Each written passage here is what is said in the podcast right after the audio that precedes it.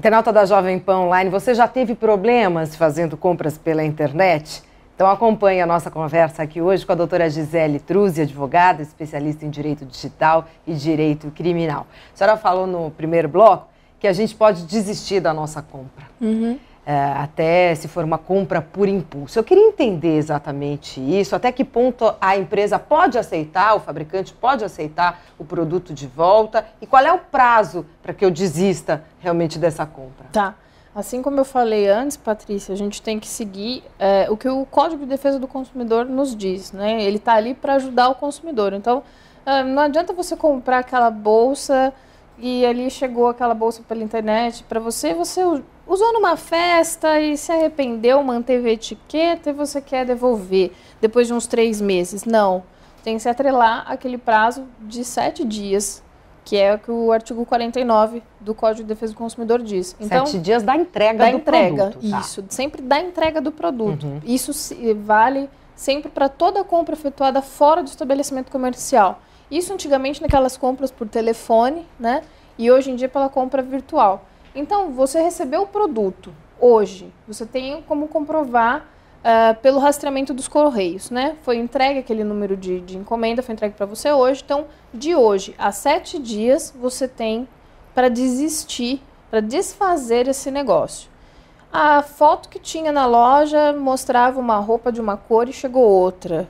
Ou a imagem não estava muito bem definida, pela internet você ficou em dúvida, chegou o produto, não é bem isso que eu esperava ou veio defeituoso, veio com problema, não está funcionando, veio outro produto no lugar que não era o que você queria, ou simplesmente você pensou melhor e desistiu.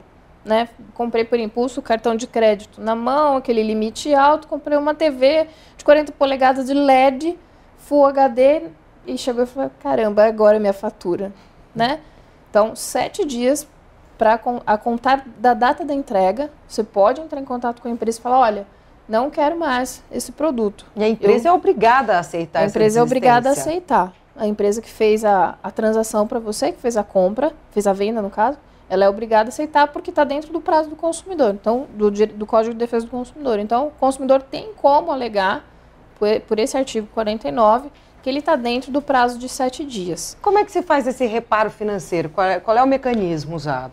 Geralmente as empresas, por se tratar de uma de relação consumerista, como a gente fala, é, o consumidor não gostou do produto, enfim, desistiu. Ele quer desistir. Está dentro do prazo? Ok. Eles aceitam essa desistência. O consumidor devolve o produto para a empresa e aí eles agendam ou uma retirada no, no próprio local ou então o consumidor manda de volta o produto e a empresa é que arca com as taxas de remessa. Uhum. Geralmente a empresa, por gentileza, acaba arcando com as taxas de remessa. Tem casos que uh, no próprio site a empresa diz que, havendo desistência ou devolução, é responsabilidade do consumidor. Em tese, a empresa deveria arcar com essa despesa, porque se ela não quis, o produto, ela está devolvendo, então ela tem que ser ressarcida integralmente do que ela gastou. Então aí a loja vai abrir um procedimento para devolução do, do, dinheiro dela em, em, conta bancária, alguma conta que ela informe, e aí também, eventualmente, ela pode ser ressarcida dos custos com correio. Quer dizer, tudo a empresa deveria bancar. Sim. É, é, na sua experiência, você já viu algum caso de uma empresa que não aceitou essa desistência do consumidor? Mas ainda nunca vi, Patrícia. É mesmo? Graças a Então, a... isso é uma coisa que pelo menos é, tem funcionado. Exato. Até já vi empresas que acabam aceitando a desistência mesmo tendo passado do, do prazo. É. Por quê? Para não gerar aquele constrangimento com o consumidor, para o consumidor não sair falando mal da empresa na internet, não sair reclamando por aí, para ele sair satisfeito. Mas isso não quer dizer que nós, consumidores, podemos abusar desse direito que a gente tem. Então, da boa vontade. Da boa vontade. Quais são os principais problemas enfrentados hoje por quem faz as suas compras pela internet? Problemas realmente de, de produtos que não são tão é, aceitáveis, não estão lá tão gabaritados, ou problemas com segurança dos sites? Tá.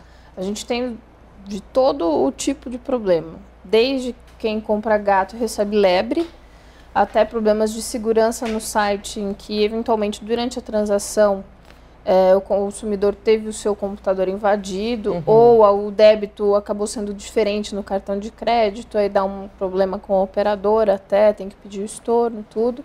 Até de pessoas que uh, acabam recebendo um produto muito além do prazo que a loja determinou e para elas já não interessa mais. Eu mesma tive, eu sofri esse, esse problema com uma grande loja aí, é, de varejo online, é, em que na época, faz, faz uns dois, três anos, eu comprei uma agenda. Início do ano, comprei uma agenda para utilizar e tal. E é, me falava que era prazo de 15 dias úteis a contar da data de confirmação do pagamento. Paguei por débito online, é, para até agilizar, né?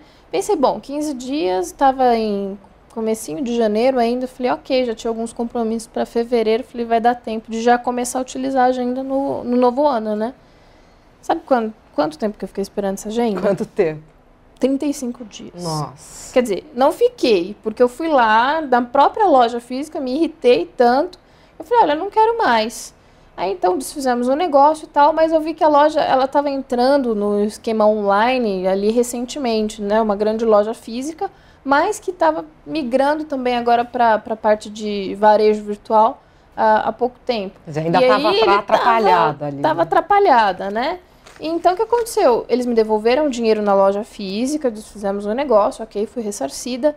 Só que a bagunça ali foi tanta que depois de 35 dias eu recebi a agenda de volta em casa. Então, quer dizer, eu desfiz o negócio e ainda para a loja virtual, ainda minha compra estava constando ali como ativa, porque eu acabei recebendo essa agenda. Falta de organização total, total, né, da, total. da loja. Isso a gente, eu já vi recentemente também, casos de grandes lojas de eletrodomésticos também que agora começaram a implementar loja virtual no seu próprio site, porque antigamente os eletrodomésticos só eram vendidos ou em lojas físicas ou em lojas grandes de, de varejo já conhecidas, né?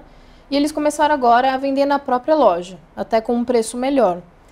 Só que ali você vai, é, compra um, um eletrodoméstico e essa loja virtual acaba não gerando o histórico da sua compra. Então você é, compra um produto, dali 3, 4 dias você não recebeu e-mail nenhum te dando o status da sua compra. E você fica vendo navios. Isso tive, foi um caso que aconteceu com uma cliente minha.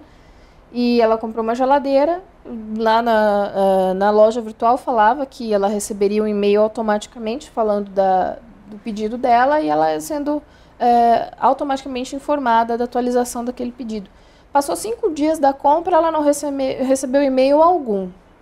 Aí ela entrou no site, foi tentar ver ali pela conta dela se tinha alguma informação. Não tinha nada, não constava nem a compra que ela fez, né? Uhum. O carrinho de compras estava vazio e não tinha ali nenhuma seção meus pedidos, minhas compras, que constasse todo aquele rastreamento né, do produto. Não tinha nada.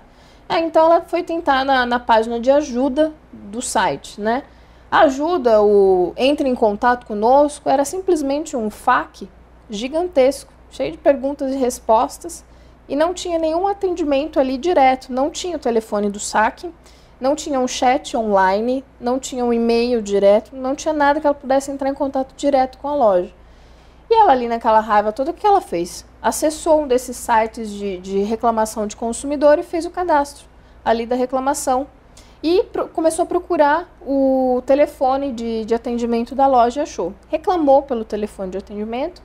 Eles falaram que iam dar continuidade a, ao procedimento dela e tal. Não deram retorno algum. Mas, como ela tinha feito cadastro da reclamação em um site específico, esse site foi levar a reclamação para ela é, contra a empresa. Como se fosse aquela parte de utilidades públicas, né? Que uhum. todo jornal e rádio tem. E aí, por conta dessa reclamação que a empresa recebeu, aí sim a empresa foi entrar em contato com ela.